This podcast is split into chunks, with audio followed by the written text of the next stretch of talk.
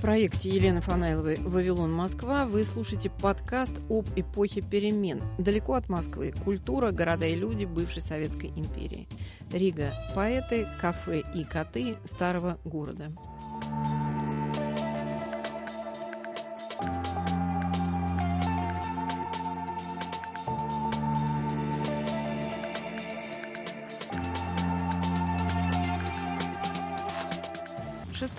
В Риге наступила весна.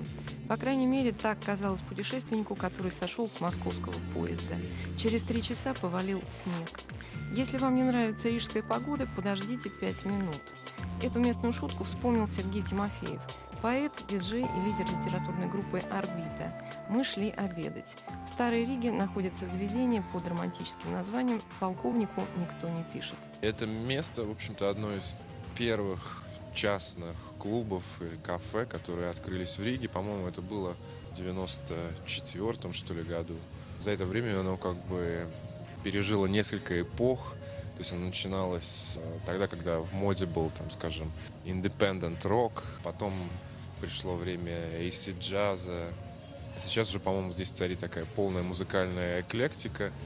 Такое заведение должно быть в каждом городе которая меняется, наверное, вместе с тобой. Вот это, наверное, и есть какое-то там свое место. Мы, наверное, и начали с друзьями эту эпоху более джазово-фанковую в этом месте. Я играю здесь по понедельникам, самый такой спокойный, ненапряженный день. Но всегда обычно где-то к полуночи начинаются какие-то безумные танцы под Джеймса Брауна или ска и регги, потому что мой партнер, он э, такой настоящий растаман, человек, у которого папа с Багамских островов, мама англичанка. И он приехал сюда, познакомившись с одной рижской девушкой в этом сумасшедшем месте на Ибице. И вот теперь он здесь работает поваром, готовит всякие багамские блюда. В этом же клубе по понедельникам мы с ним играем музыку.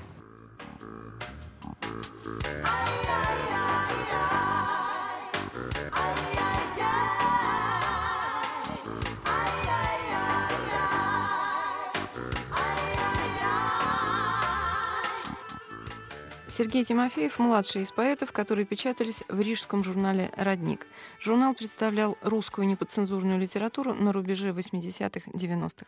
Если раньше ты был русским литератором в Риге, то у тебя было очень много контактов, и должно было быть много контактов в Москве и в Петербурге, чтобы ты чувствовал себя как-то нормально. То сейчас ты можешь, в общем-то, больше существовать за счет каких-то местных, локальных там взаимоотношений с какими-то там латышскими художниками, например, да. То есть это вот такая среда, которую я знаю, в которой я живу. Ну, действительно, не чувствуется никаких национальных ограничений, особенно в моем поколении, от 25 до 35.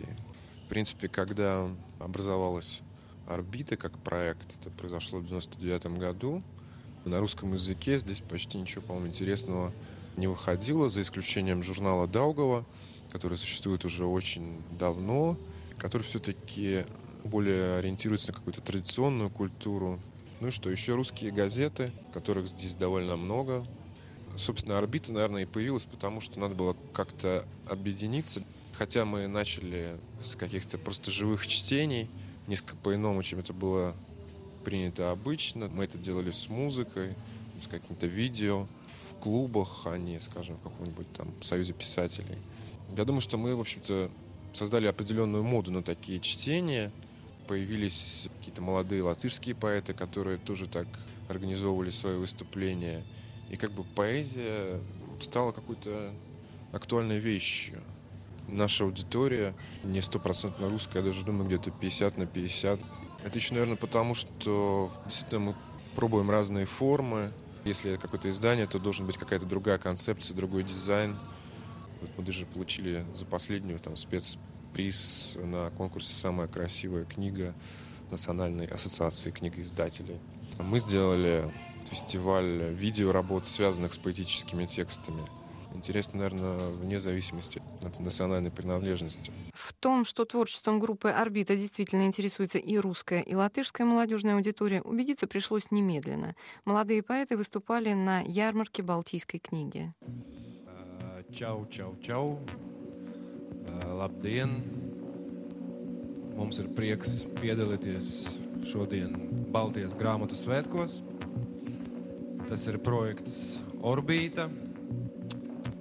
Tagad būs mūsu teksti un arī mūzika no проекта «Колка». Добрый день. Нам очень приятно здесь быть. Это проект «Орбита», и мы сейчас будем читать свои тексты вместе с музыкой.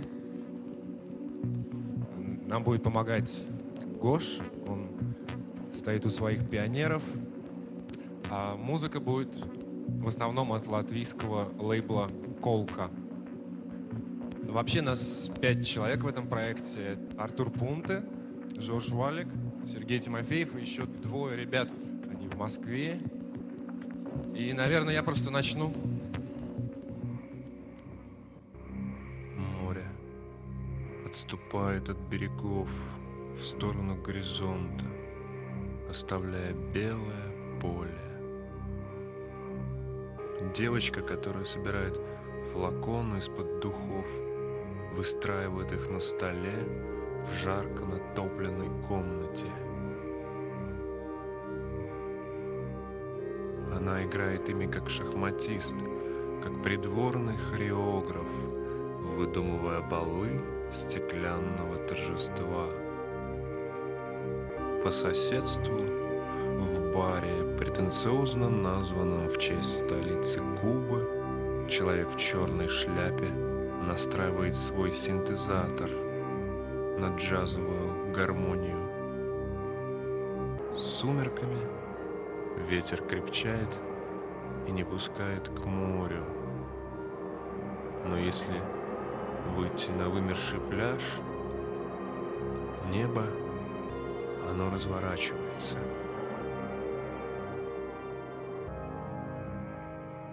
Говорит участник группы «Орбита» Александр Заполь.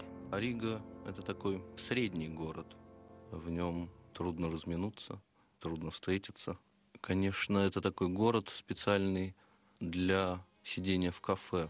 При этом множестве кафе всегда очень трудно найти любимое, хотя ты можешь проводить там очень много времени. Есть ли свое место вообще в Риге?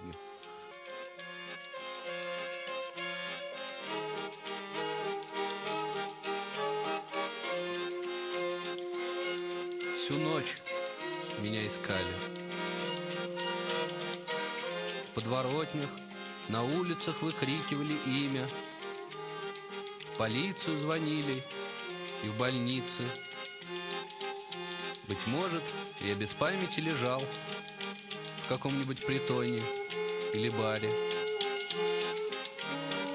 Все без толку.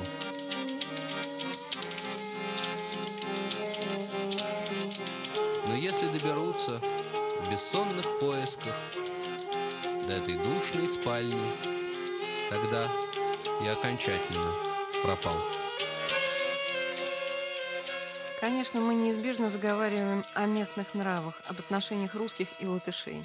Я помню, когда Латвия выиграла у России в хоккей на каком-то чемпионате, одна русская газета вышла с заголовком «Наши выиграли у наших». Конечно, существует такая какая-то некая каша в голове на этой почве, но тем не менее начинает возникать это взаимопонимание латышской и русскоязычной части общества, на которой вот возможна какая-то общая самоидентификация. До этого, конечно, существовали определенные вот половинки. Четко это чувствовалось, особенно когда этот процесс получения независимости был как бы вот в самом разгаре.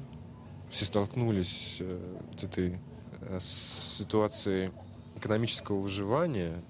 Национальные какие-то конфликты явно ушли, я думаю, даже не на второй, а на третий план какой-то. Да. Помню, в каком, каком-то году, в 92-м или 93-м, какие-то сцены в троллейбусах, какие-то перепалки. Этого нет больше. Этого действительно нет.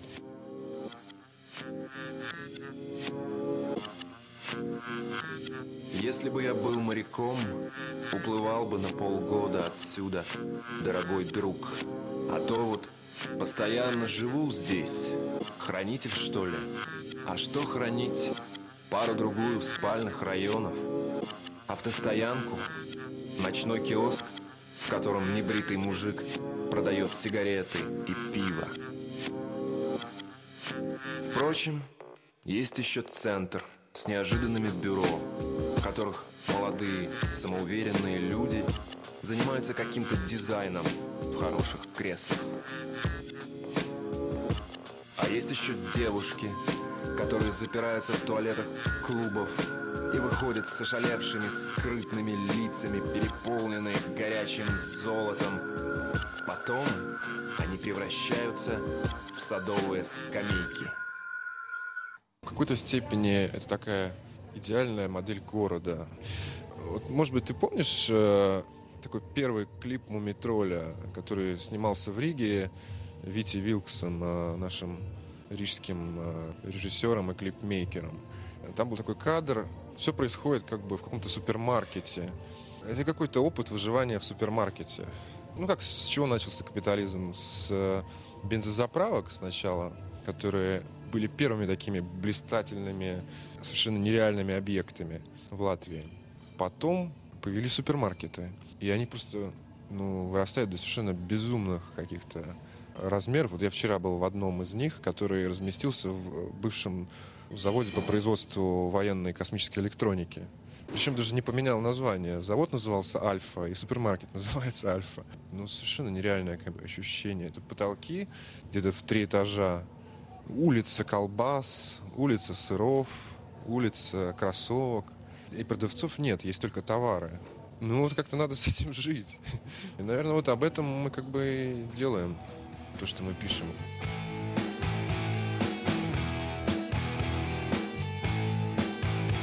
Подкаст «Вавилон Москва» в серии «Далеко от Москвы. Рига. Поэты. Кафе и коты». Сережа Тимофеев снимался в клипе, который сделал Виктор Вилкс. Поэтому не было ничего удивительного в том, чтобы довольно быстро оказаться в студии Вилкса, которая, кстати, расположена рядом с кафе под романтическим названием «Полковнику никто не пишет». Студия Виктора Вилкса делала видеоклипы российским группам «Сплин», «Би-2», «Бутусову» и «Дедушкам», «Земфире», а все началось с «Мумитроля». Ну, это как хобби у нас. Первый клип «Ранетка», он вообще на наши деньги сделан. О, новая группа какая-то, «Мумитроль». Надо сделать ей ролик. Передали кассету, и с этого момента началось это. Гусарский такой жест, потому что ну, вам очень понравился «Мумитроль» с самого начала. Витя, а что вы делали до музыкального видео? Всякие рекламные ролики для латвийских рекламодателей.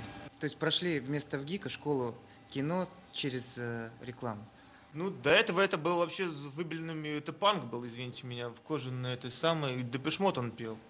Это про Вилкса. Да, у него была своя группа и прекрасный звукооператор. И... На вопрос о любви или не любви к Риге Виктор Вилкс отвечает так. Трудно сказать, что такое Рига вообще.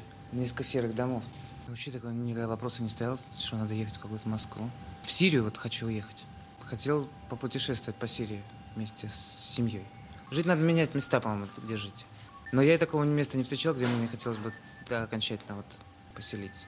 И оставаться на одном месте в Риге мы тоже не будем, а попадем в кафе оранжевого цвета, о котором расскажет Артур Пунта, еще один участник группы «Орбита». А стены здесь действительно оранжевые. Мне самому очень нравится этот цвет, но я думаю, что больше нравится тому человеку, которого мы видели, Уэру Петерсону. Он возглавляет факультет новых медиа в Академии художественной нашей. Практически все его художественные объекты, они оранжевого цвета. Ну, сначала это было поводом для какой-то иронии, но потом все поняли, что это очень э, серьезно. В оранжевом кафе мы заговорили о нравах рижских котов.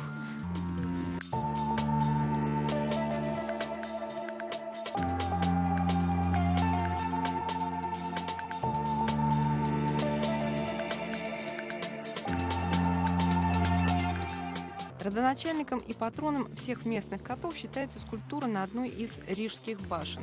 Есть у нас дом, на верхушке которого черный кот, отлитый, не знаю, может быть, из какого-нибудь чугуна, с поднятым кверху хвостом и такой изогнутой спинкой. Этот кот появился очень давно. Заказан он был одним купцом. Прямо напротив этого дома строилась э, Рижская купеческая гильдия. И в эту гильдию почему-то этого купца не брали. И тогда он, являясь человеком достаточно богатым, решил показать свое фе, выстроил дом и поставил на верхушку этого кота, который своей, грубо говоря, задницей с поднятым хвостом был направлен именно на эту гильдию. Произошли бурные дискуссии, в результате которых он все-таки был принят в гильдию, а кот был повернут хвостом в другую сторону. Современный опыт э, видения и общения с кошачьей нацией нам может рассказать Артур, который проживал на улице Альберта, где традиционно очень много кошек и котов. Коты, конечно, обращают на себя внимание, видимо, количеством и такой какой-то человеческой своей природы. Можно даже подумать, что в этом городе живут в большей мере коты, чем люди. Я года три, наверное, жил на такой тихой, короткой улице домов в 12-14. Все эти дома были построены гордостью Риги архитектором Эйзенштейном, папой того самого Эйзенштейна, которого мы знаем по броненосцу Потемкину и прочим фильмам. А вот эта улочка, она такой как бы такой вот закуток, она как-то так зажата между другими улицами, машин там ездит мало, люди там живут такие тихие, либо дипломаты, либо алкоголики, как-то там это все вроде бы контрастно, но в то же время очень спокойным. Поэтому коты почувствовали, что это, конечно, такая вот улица, которая принадлежит им. Практически у каждого кота там была своя профессия, каждый каким-то образом зарабатывал. Был, например, кот, который подкарауливал старушек, возвращающихся с рыбного рынка, падал перед ними на спину и начинал так как-то перекатываться. Старушки как-то так умилялись, доставали свою рыбку, которую они несли. Может быть, они уже даже уже специально ее несли вот именно для этого кота.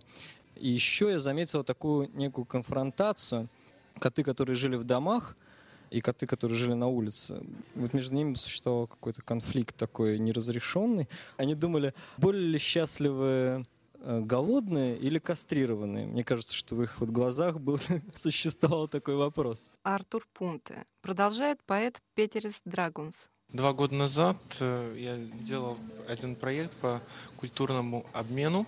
Группа поэтов, латышских поэтов э, ездили в Минск, Белоруссию, а потом э, с ответным визитом сюда приезжали белорусы. Первым делом они почему-то заметили котов, э, которых я, например, наверное, уже не замечаю. По-моему, их становится все меньше и меньше. Может быть, санэпидстанции их там э, ловят, я не знаю. Мне кажется, в Старой Риге просто произвели такую зачистку. В самом центре, вот на таком туристическом, они исчезли. Их было там очень много. В каком-то там году 90-м мы с одной девушкой гуляли всю ночь по Старой Риге, и где-то в 4 часа утра, вот еще именно до дворников, был какой-то час исключительно кошачий.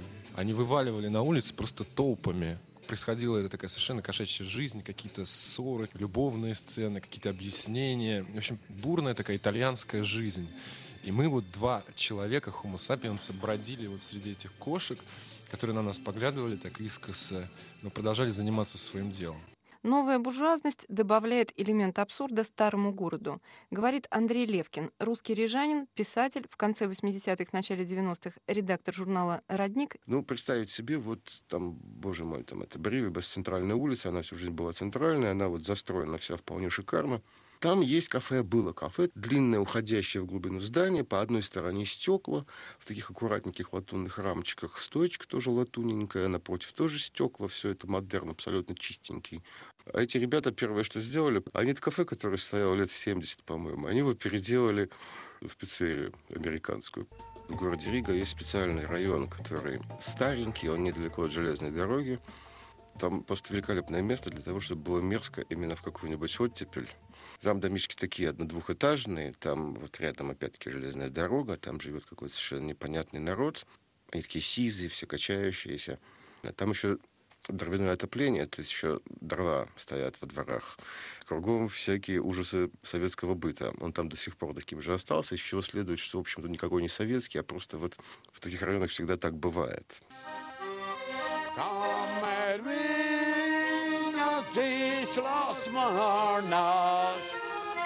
Well, no one's gotta stop me. Come and ring these last mornings.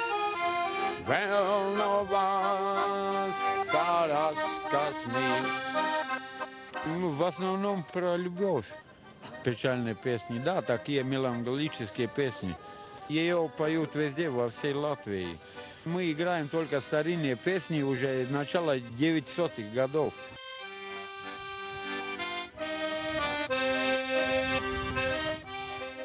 Там э, все люди, они немножко слишком характерные актеры.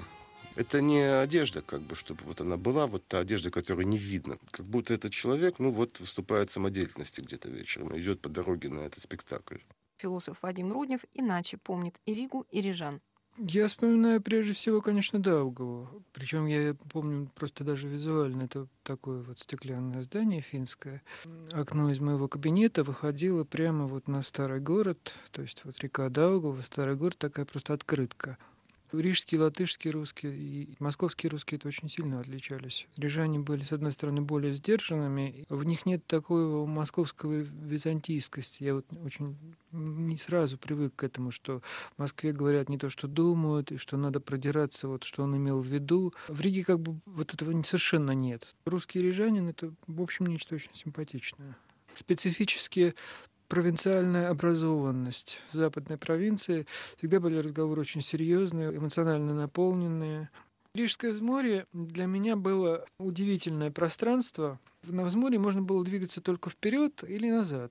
Двигаться в сторону, в общем, было некуда, потому что между железной дорогой и самим взморьем было очень мало места. Выйдя по электричке, человек шел по берегу моря, шел долго-долго-долго, пока ему не надоедало, и он там не заходил в какое-нибудь кафе. Вот специфика этого пространства, она создавала очень ментальную такую нагруженность, такую очень сильно медитативную. Вот эта вот такая вытянутость, она создавала вот длину как бы мысли. Вадим Руднев о рижских литературных журналах эпохи перестройки. И Даугава, и в особенности Родник, конечно, они отражали латышскую поэзию, но их заслуга перед культурой была в другом, что они, как это ни странно, из Рижской провинции знакомили весь Советский Союз с русской поэзией и с русской прозой, и с русской наукой. По-моему, было начало 91 -го года, вот когда Рижский ОМОН захватил здание Ладыжского дома печати, и естественно, что ни Родник, ни Даугава не подчинились, и им пришлось просто эвакуироваться. И я помню, что когда я уже из Москвы приезжал где-то очень вскоре после путча, то есть где-то, наверное, в сентябре 91 -го года, обнаружил их в каком-то совершенно захудалом особнячке, совершенно далеко от этого дома печати. Журнал Даугава сейчас выходит тиражом всего лишь 500 экземпляров. Мы разговариваем с заместителем главного редактора журнала Борисом Равдиным в кафе «Стабуракс». Мы находимся на углу улицы в старой традиции Мариинской и Столбовой. В новой традиции это на углу улиц Чака и Стабу. Улица Чака названа в честь латышского поэта Чака, Александр. Кровный, коренной, видимо, рижанин. И город – это его постоянный персонаж. Пересечение улиц – это улица Стабу. То есть здесь раньше стоял столб, к которому приковывали нарушивших закон. Борис Равдин о специфике поведения рижских поэтов – ну, скажем, спиваются, становятся постоянными клиентами дома скорби, исчезают, не отказывается от представления о своем поэтическом предназначении. Миф о жизни поэта Дервиша воплотил недавно умерший Юрис Куннас, поэт и переводчик Куннаса Сергей Марейна. Он жил с мамой и с папой. Они как-то родители быстро умерли платить за электричество не стало чем, и его выселили вот в такой в трехэтажный дом, где жили бомжи. Зато это была истинно настоящая Рига, вот, слоистая, шелушащаяся, вот своими булыжниками, крашенными деревянными стенами. В Риге было две литературных улицы. Одна – это улица Горького, ныне э, улица Кришьяна Валдемара. Рукта, Горькая Рукта по-латышски, у Кунаса есть такое стихотворение «Горькая улица» это улица всего, на которой и Рижский Пентагон, и Рижское дворянское гнездо, то есть дом для партийных деятелей, и а, дом Союза писателей, и где жили все подпольные поэты. Одна из дорог, как писал Кунас, по которой рижане прорываются в рай. Это как бы экстравертная такая линия, да? А интровертная, то есть улица алхимиков, высоких чердаков глухих, улица каких-то витых лестниц, это была улица Авоту. В стихотворении Горькой улицы Кунас писала «Закон мезонина глянешь на овощной магазин, грейпфруты разбавляют сладкую жизнь, дыни горькую подслащивают». А там были улицы, прилегающие к Авоту, где колонки такие железные стояли, старинные, с какими-то непонятными ручками, носиками.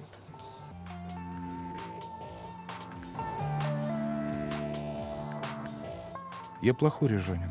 До сегодняшнего дня, а я уже живу в Риге 25 лет, я плохо запоминаю названия улиц, а теперь и имена людей. Также я не сведущ в объективной истории города.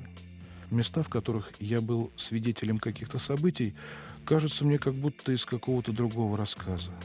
Здесь в 1991 году стреляли. До этого на улицах были баррикады. За два года до этого я здесь лез через кусты, скрываясь от милиции. На этой скамейке я просидел всю ночь вместе с другом, пропивая потерянную любовь. Здесь рано утром, когда встают дворники, я словно кирпичи нес шесть томов словаря. Ригу я знаю в той мере, в какой могу почти совсем не обращать на нее внимания.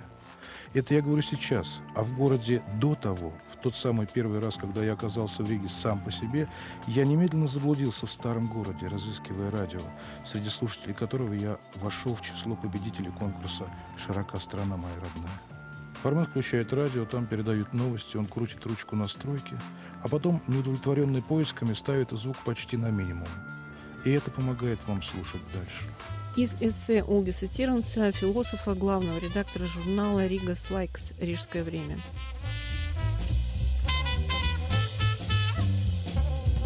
Рига, поэты, кафе и коты. Из цикла «Далеко от Москвы» подкаст об эпохе перемен.